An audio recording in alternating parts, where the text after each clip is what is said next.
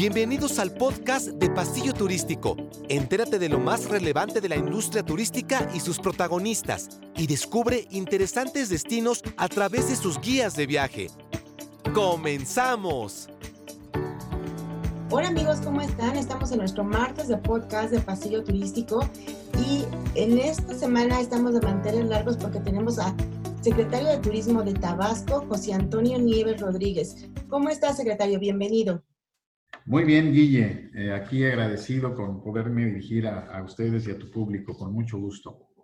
Pues cuéntenos cómo va esa reactivación eh, del sector en Tabasco, qué están haciendo. Sabemos que, que han hecho cosas muy interesantes y bueno, qué mejor que usted de primera mano para que nos cuente.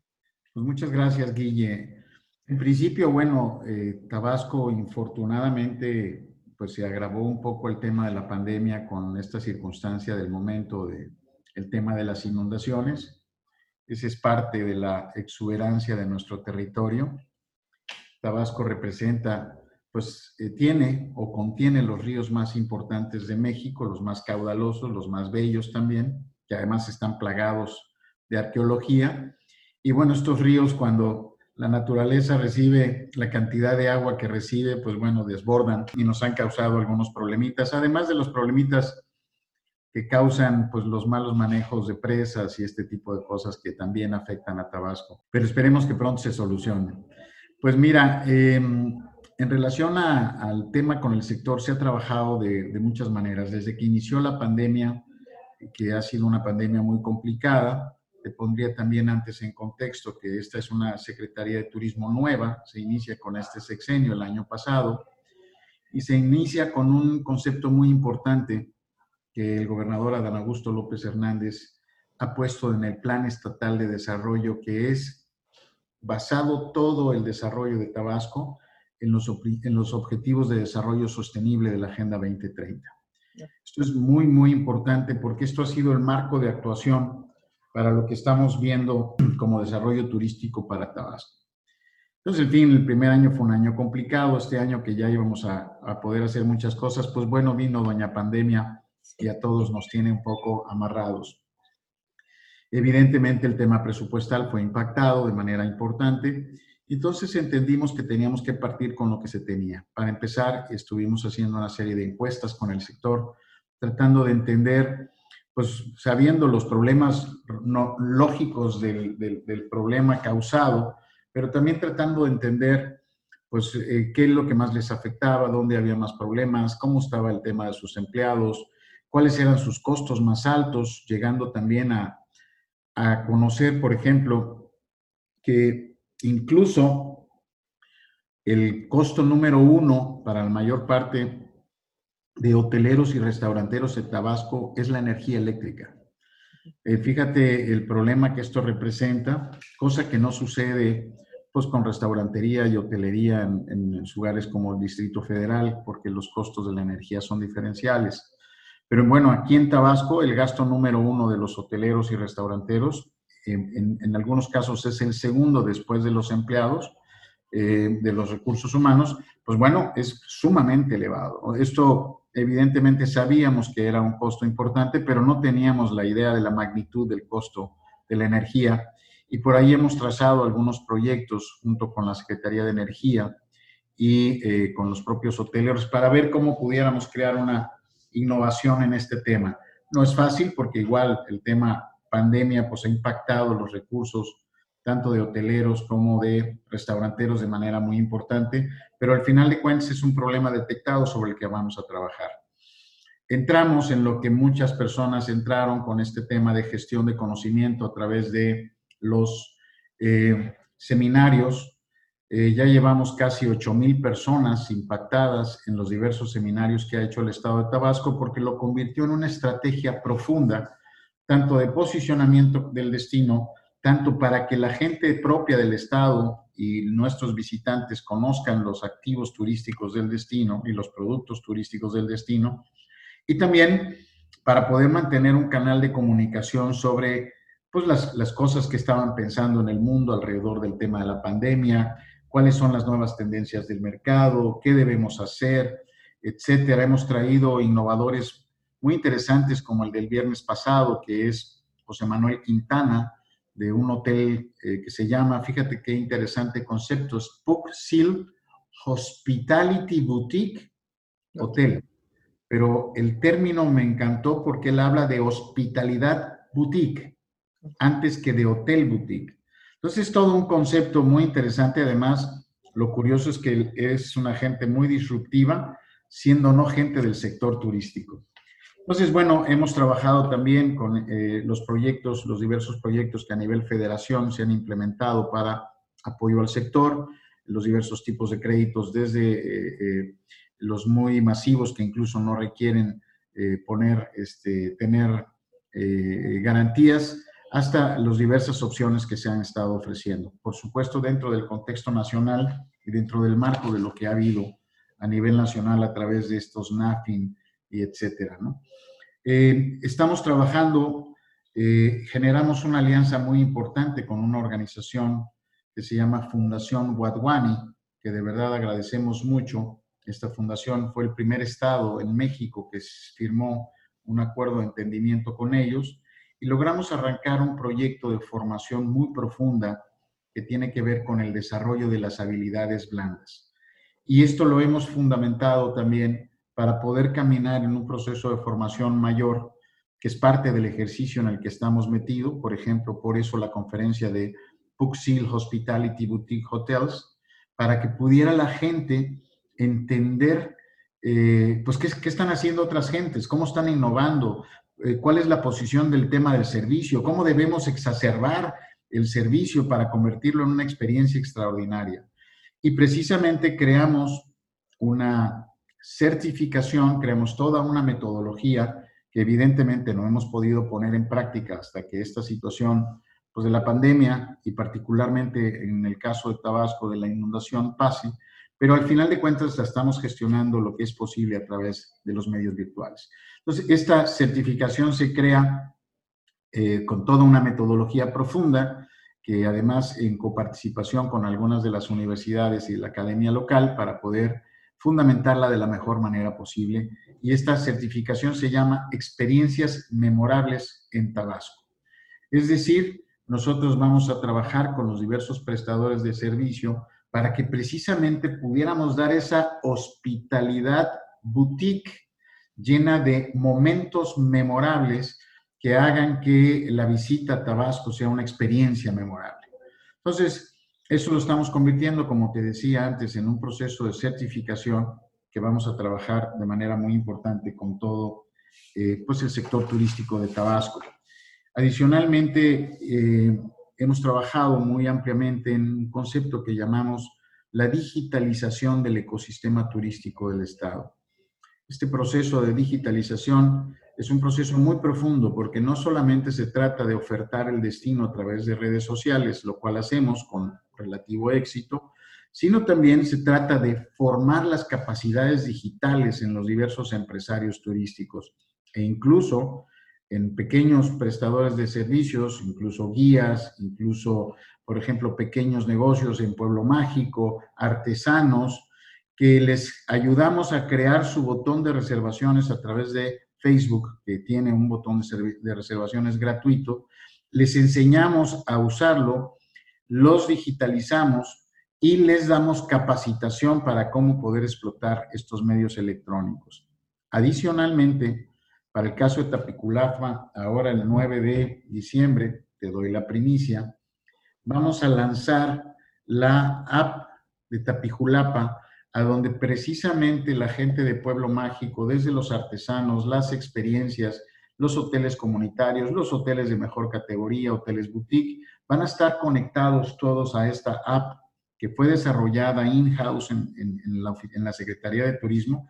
Y fíjense lo valioso, a través de una, una persona que entró como estudiante dual, que creó esa plataforma, la logró terminar ya como empleado de la Secretaría de Turismo y ahora la lanzamos el 9 de diciembre y a donde vamos a conectar en este caso a todo el ecosistema turístico que tiene que ver con Tapijulapa, sobre los cuales hemos trabajado en su desarrollo.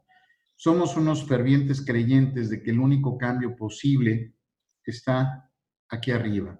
De hecho, hemos generado varias alianzas estratégicas muy importantes, por ejemplo, con el CECITE, que tiene un sistema escolar extraordinario, tiene 450 mil estudiantes en toda la región, en todo el país, y en Tabasco tiene una fuerza importante y tienen varias carreras técnicas relacionadas con turismo.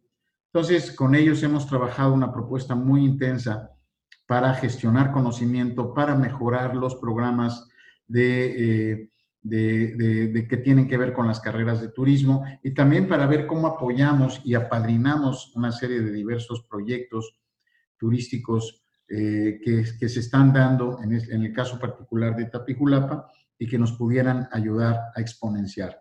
También a ser consciente de esta enorme necesidad de la digitalización del ecosistema turístico de pues, todo el ecosistema turístico del Estado, y en este caso particular, pues de Pueblo Mágico.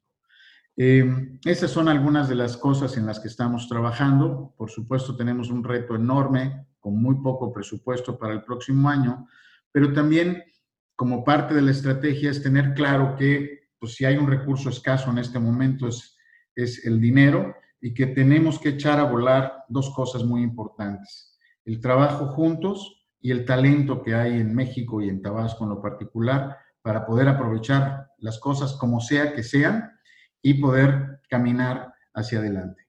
Claro, pues están haciendo bastantes cosas, muchas felicidades. Dicen que los tiempos de crisis traen oportunidades y creo que esta es una gran oportunidad para Tabasco para potencializarlo y para darlo a conocer no solo a México y al mundo. Eh, en relación a, las nuevas, a lo mejor, oportunidades de algunos destinos o sitios de interés, ¿qué nos puede decir aparte de Tapijulapa? Eh, no sé, a lo mejor algunas nuevas rutas, algo que quieran impulsar. No, mira, nosotros conceptualmente eh, trabajamos en el Estado de, una manera de que integramos productos y hemos organizado el Estado en siete grandes rutas turísticas, ¿no? Cada una tiene particularidades específicas, que podría mencionar la ruta Olmeca-Soque, que tiene precisamente la presencia de estas dos grandes culturas. De hecho, tiene sitios arqueológicos abiertos al público de la cultura olmeca y sitios arqueológicos abiertos de la cultura soque, que tiene una cantidad de contenido muy interesante. Tenemos la ruta del cacao al chocolate, que es nuestra ruta tal vez más conocida y difundida. Es una ruta, la verdad, muy interesante. Tenemos el corredor turístico Villillo-Cotán, que quiere decir la ruta del, del, Chontal o la ruta del Maya Chontal o Maya Putún. Tenemos Villahermosa con todo su contexto del centro y como una ciudad importante de negocios y centro logístico y pues una ciudad muy, muy moderna, muy cosmopolita, muy bella con 13 cuerpos lagunares impresionantes, donde podemos practicar hasta ecoturismo en medio del centro de la, villa, de la ciudad. Entonces, ahí tenemos cosas interesantes. Tenemos la ruta de la sierra, donde está precisamente Tapijulapa, la ruta de pantanos, que involucra a una serie de áreas muy interesantes y precisamente a la reserva de la biosfera Pantanos de Centla, que es categoría Ramsar y que es el humedal más importante de todo Mesoamérica. Este, esto no es cualquier cosa, y donde además hay un centro de interpretación de la naturaleza, donde puedes entender cuál es la función de los pantanos, que es algo realmente muy interesante.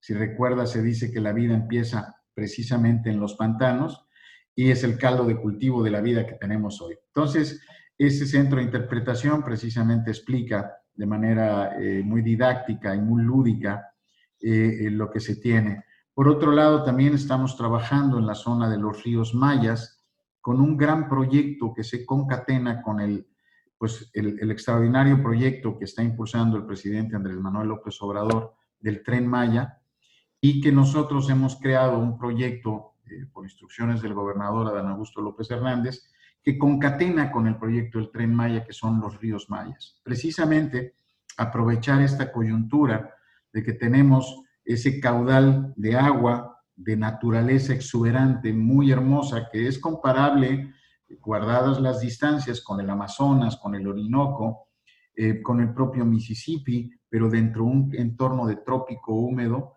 y que abarcan además eh, la visita potencial durante el recorrido de los ríos de una serie de sitios mayas muy interesantes. Es decir, es un producto que tiene todo el contenido de naturaleza en los ríos y todo el contenido de la cultura en el tema maya. Por otro lado, esas grandes rutas nosotros las subdividimos en lo que le llamamos pequeñas rutas que a su vez eh, eh, contienen una serie de micro rutas. Dentro de esas pequeñas rutas te podría decir que trabajamos con el desarrollo de la ruta del queso, de la ruta de eh, ostión, eh, de la ruta de este, ostión, queso, la ruta de las iglesias. En fin, tenemos una serie de subdivisiones de estas grandes rutas. Cada una tiene una serie de pequeñas rutas que a su vez tienen microproductos turísticos que le van dando contenido a la pequeña ruta y a la gran ruta. ¿no? Esa es la forma en cómo estamos trabajando. Eh, yo te diría que Tabasco es un estado muy desconocido tenemos una riqueza natural extraordinaria, representamos el 80% del trópico húmedo mexicano. Eh, dicho en otro contexto, somos el Costa Rica de México y no lo sabemos explotar porque no tenemos 4 millones de visitantes al año que vinieran nada más para disfrutar de la extraordinaria naturaleza que tiene Tabasco, pero además tenemos los ríos más importantes y caudalosos de México que están plagados de arqueología pero además tenemos la presencia de culturas como la Olmeca, que es la precursora del juego de pelota y del chocolate. Tenemos la cultura Soque, la única zona arqueológica de la cultura Soque abierta al público. Tenemos la presencia de los mayas, por supuesto, pero también tuvimos la presencia de los mexicas o aztecas que vinieron a controlar este territorio por una sola razón. Era el único lugar en el mundo en donde el dinero se daba en los árboles, nuestro famoso cacao. Y precisamente a Tabasco llegaron a controlar el territorio estos mexicas, pues por esa simple razón. Aquí estaba la lana y la bebida de dioses, ¿no? Que era el, chocolate. Chocolate. Claro, y para potencializar y la llegada de todos esos turistas que queremos que lleguen a Tabasco, eh, ¿qué acciones van a tomar? Y en cuanto a conectividad, ¿cómo, cómo están? Mira, estamos bastante bien. Evidentemente, pues el impacto de la, de la pandemia ha sido fuerte perdimos conectividad, teníamos ya conectividad con Tuxtla, con Tapachula, con Oaxaca, eh, con eh, eh, Oaxaca también, con Oaxaca capital y con Huastepec, y esa conectividad pues se desmembró, ¿no? A través de Aeromar teníamos esta conexión. Pero mantenemos vuelos directos a Cancún, a Ciudad de México, muchísimos, por supuesto, como ciudad de negocios, a Monterrey, a Guadalajara, y estamos trabajando para rescatar posiblemente el vuelo a Houston o hemos platicado con otras líneas aéreas de la posibilidad de aperturar un vuelo a Miami. Entonces, bueno, la conectividad es importante y estamos trabajando para impulsarla. ¿Y están trabajando en alguna acción de promoción? A lo mejor no solo Tabasco, sino ahora con, este, con los estados que están trabajando de la región. Sí, de hecho hemos firmado un convenio los cinco estados del mundo maya y estamos trabajando conjuntamente y vamos a iniciar una serie de acciones de trabajo conjunto que tienen más la visión de impactar hacia el próximo año que este mismo, por todas las razones que conocemos. Y, eh, por supuesto, Tabasco está ya por lanzar en algunos unos tres, cuatro meses un sitio web muy poderoso este, eh, en vinculación con Visit México, que es pues, el sitio más importante, uno de los más importantes turísticos a nivel mundial. Y bueno, vamos a estar trabajando en conjunto con ellos y con un sitio concatenado para que precisamente podamos aprovechar la fuerza de Visit México en su promoción. ¿no? Entonces, eh, trabajamos fuertemente en las redes, eh, no tenemos ahorita publicidad pagada eh, como estrategia propia del gobierno del estado. Hay un tema de austeridad ahí importante. Y adicionalmente, pues bueno, Tabasco todavía tenía mucho que construir como una base y aprovechar pues, los medios digitales para impulsar este, el proyecto, ¿no? Que se vino a afectar, pues bueno, por todo este tema de la pandemia nos retrasó, pero no nos va a detener, sin ninguna duda. Claro. Y el tren Maya será de gran impulso para el sector turístico en Tabasco. ¿Qué planes tienen más allá de lo que me estaba diciendo? Fíjate que em, quisiera yo aprovechar la coyuntura de tu pregunta porque hay mucha gente que ha vilipendiado el proyecto del tren Maya y creo que lo ha vilipendiado sin tener un conocimiento profundo de la significancia de este proyecto. Te voy a poner un contexto. Cancún es un proyecto que se lanzó hace 50 años en un lugar en donde solamente había culebras. Claro, estaba muy bonito, por eso se llama Nido de Culebras Cancún. Y en ese nido de culebras se creó el polo turístico que recibe a nivel Latinoamérica más turistas internacionales, Cancún, no México. Cancún recibe más turistas internacionales que este, Brasil, que Argentina, que Colombia, que cualquier país de Latinoamérica. Entonces, cuando tú analizas eso que se construyó en 50 años, el, peso de, lo que se logra para Tabasco, para México como destino turístico es enorme. Pero además no va más a nada más, más ahí. Si tú analizas Cancún, lo que es, es un centro distribuidor turístico. Es decir, sin Cancún no habría Riviera Maya, no habría Xcarets, no habría Tres Ríos, no habría Xelha, no habría nada del desarrollo que se ha creado en toda la Riviera Maya, en todo el, término hacia Yucatán, particularmente Chichén, que lo visitan 3 millones de turistas al año, es un número enorme, y ese número no se lo hubiera logrado si no hubiera un Cancún. Precisamente, y esa es creo una de las intencionalidades hablando del turismo, que no es la única, eh, lo que va a lograr el tren Maya es que se convierta en un centro de distribuidor que pueda meter de manera muy segura al resto del mundo maya flujos turísticos muy importantes. Quien no se dé cuenta de esto, pues simplemente está pensando en denostar un proyecto por denostarlo. No está consciente de la potencialidad que significa para el desarrollo turístico. Ponderando también, Guille, una cosa muy simple.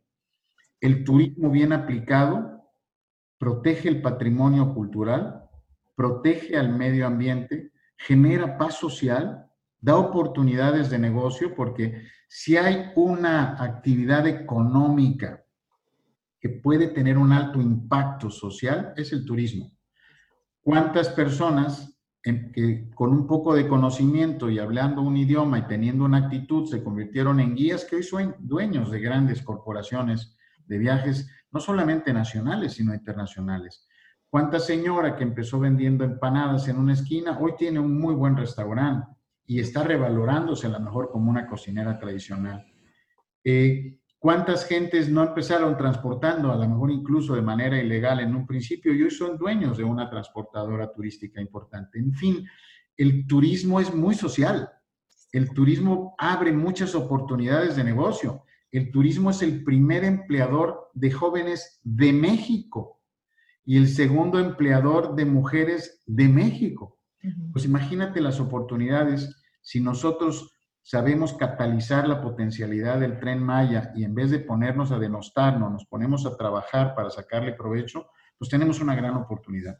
Tabasco está metido en esa inercia, el tren Maya pasa 100 kilómetros del territorio tabasqueño, abarca dos estaciones y dos paraderos, es, vamos a decir, tenemos cuatro puntos donde va a haber subida y bajada de turistas y tenemos que desarrollar proyecto en este entorno. Y además aprovechar coyunturas. Por ejemplo, muy cerca de San Pedro Galancán, que ahorita no tienes ni la menor idea de dónde queda ese puntito, pero te diré que es un lugar extraordinario.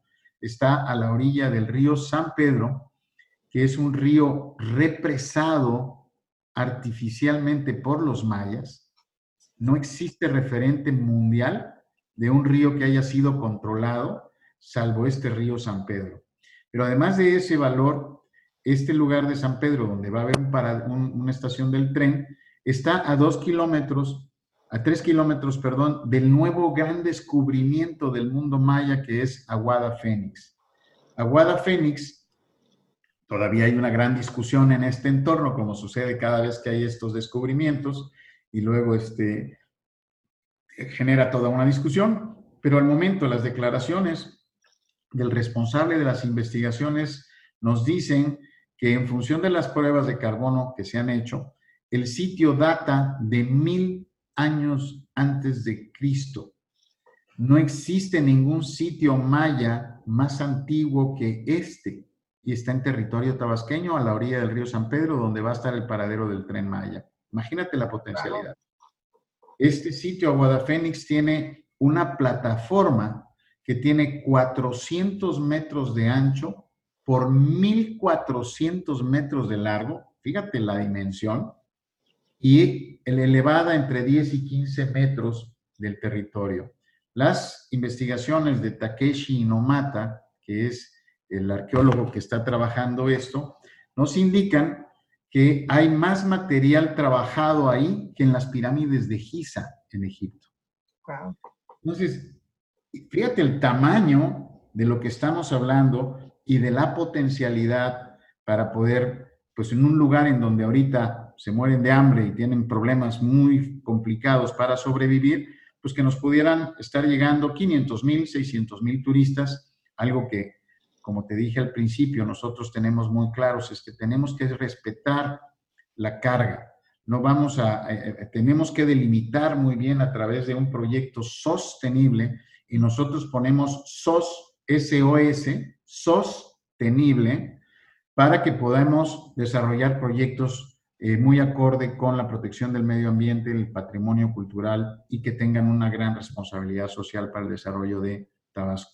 En fin, como eso podríamos platicar otras cosas, pero me detengo ahí. Cualquier pregunta estoy a tus órdenes. Y eso traerá infraestructura turística y grandes complejos, y si no grandes complejos, pues cadenas que le estarán apostando a la región. ¿Ya se han acercado o tienen conocimiento a lo mejor de esas cadenas hoteleras, si pueden llegar o no, hoteles nuevos que, que podrían No estamos interesados en, en, en la eh, gigante hotelería tradicional. No, no estamos cerrados a que pueda suceder. Viene todavía un trabajo muy importante. Acaba de firmar el gobernador Adán Augusto López Hernández un convenio con Sedatu, eh, en donde también están involucrados los demás estados de Mundo Maya y 17 municipios de Mundo Maya, para precisamente hacer todo un plan de ordenamiento territorial. Ahí va a empezarse a estudiar qué debe de haber y cómo debe de haberlo y en dónde sí se permite tal cosa y dónde no se permite tal cosa.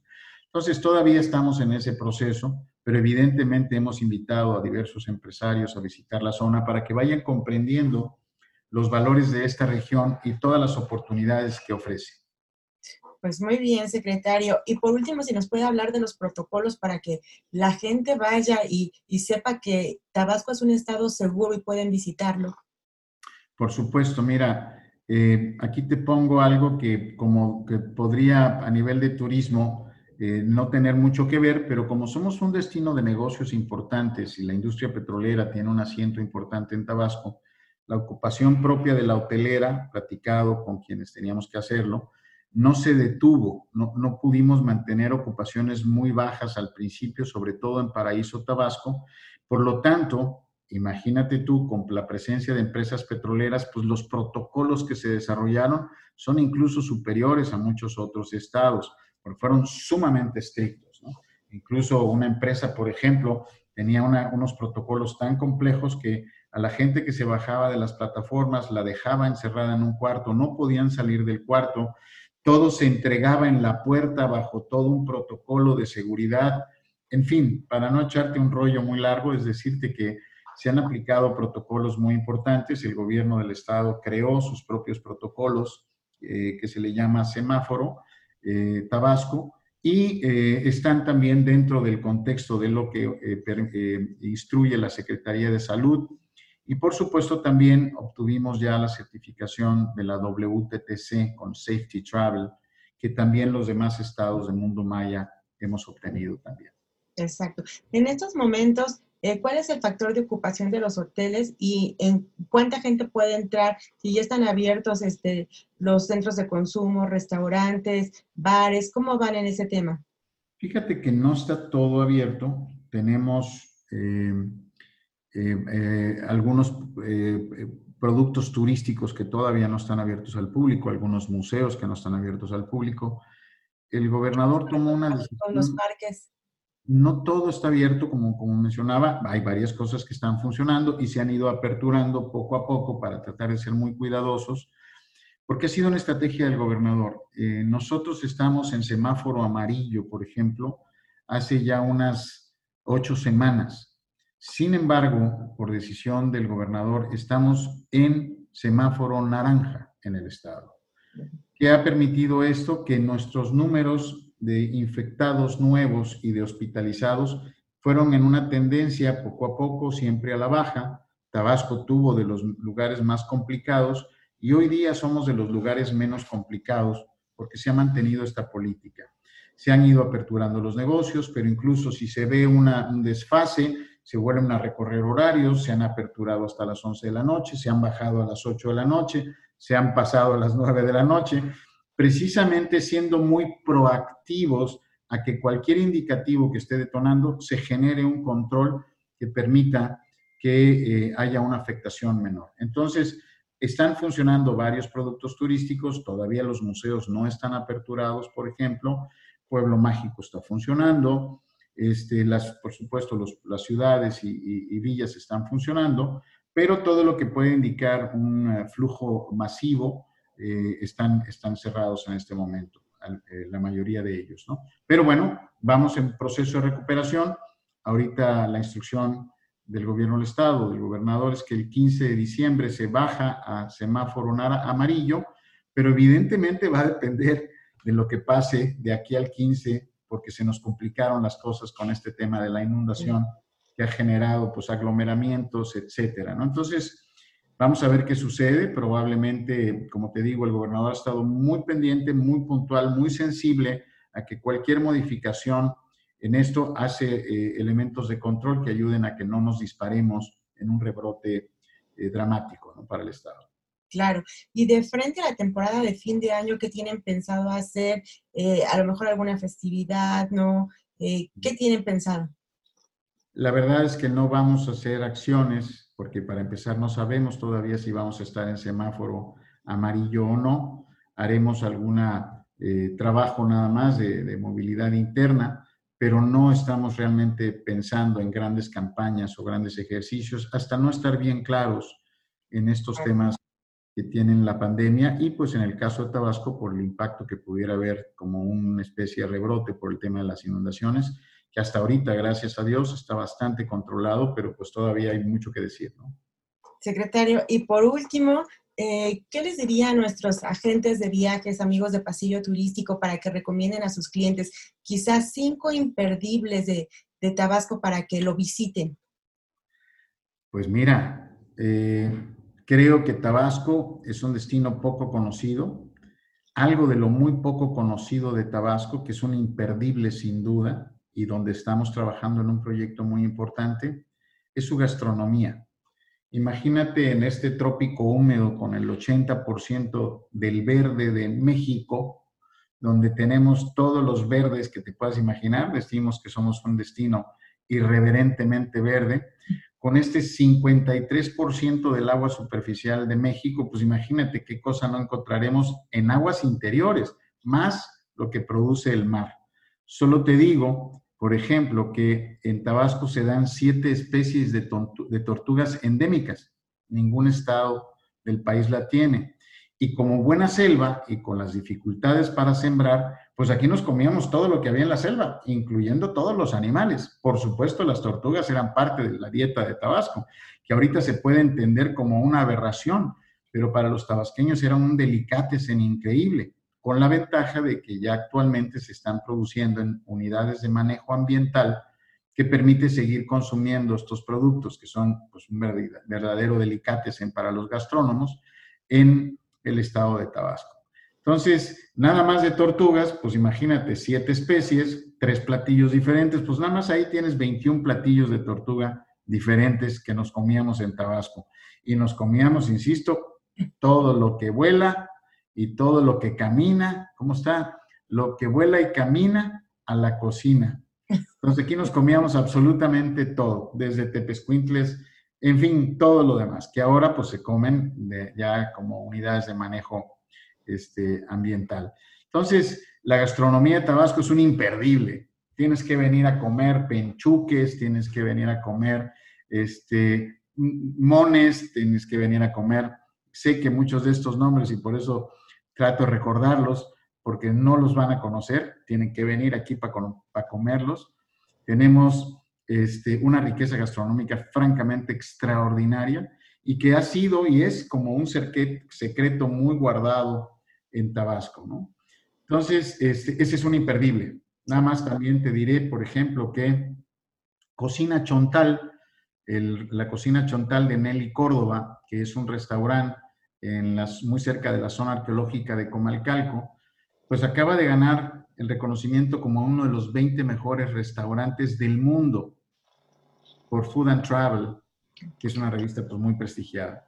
Imagínate, es una cocinera eh, eh, tradicional, con su ropa tradicional, con un lugar hermosísimo, rescatando los conceptos de la tradición, con un fogón gigante que impresiona a propios y extraños, y donde sigue haciendo las comidas tradicionales, donde se puede tardar seis, ocho horas en hacer un platillo, tienes que hacer reservación, es por horarios, para darte una idea, y en el, afán de que tú te sientas en casa cuando estás dentro de Cocina Chontal.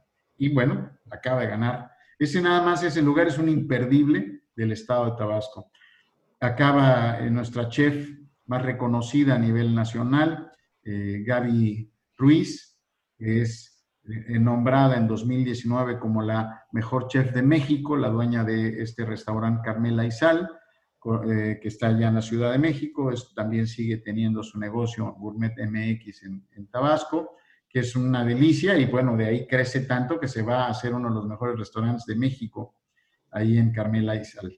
Entonces, eh, la gastronomía no te la puedes perder. Por supuesto, nuestro pueblo mágico es muy bello, la ciudad de Villahermosa es muy bonita, ahí tenemos una serie de productos turísticos que ahorita no están funcionando, como Bebiendo la Noche, por ejemplo, que es una iniciativa de unos particulares donde te llevan a recorrer lugarcitos típicos, probando bebidas con frutos típicos de Tabasco, eh, con eh, bebidas que no comerías en ningún lado, por ejemplo, matalí, que es una bebida totalmente tradicional tabasqueña, este, donde eh, hacemos pues degustaciones de cacao, la ruta del cacao al chocolate, con todo este tema de visitar haciendas cacauteras, de poder probar chocolates, de comprar eh, uno de los chocolates más famosos del mundo. Hay una chocolatera en la región que acaba de ganar, ya lleva 59 premios internacional Chocolate Awards ganados.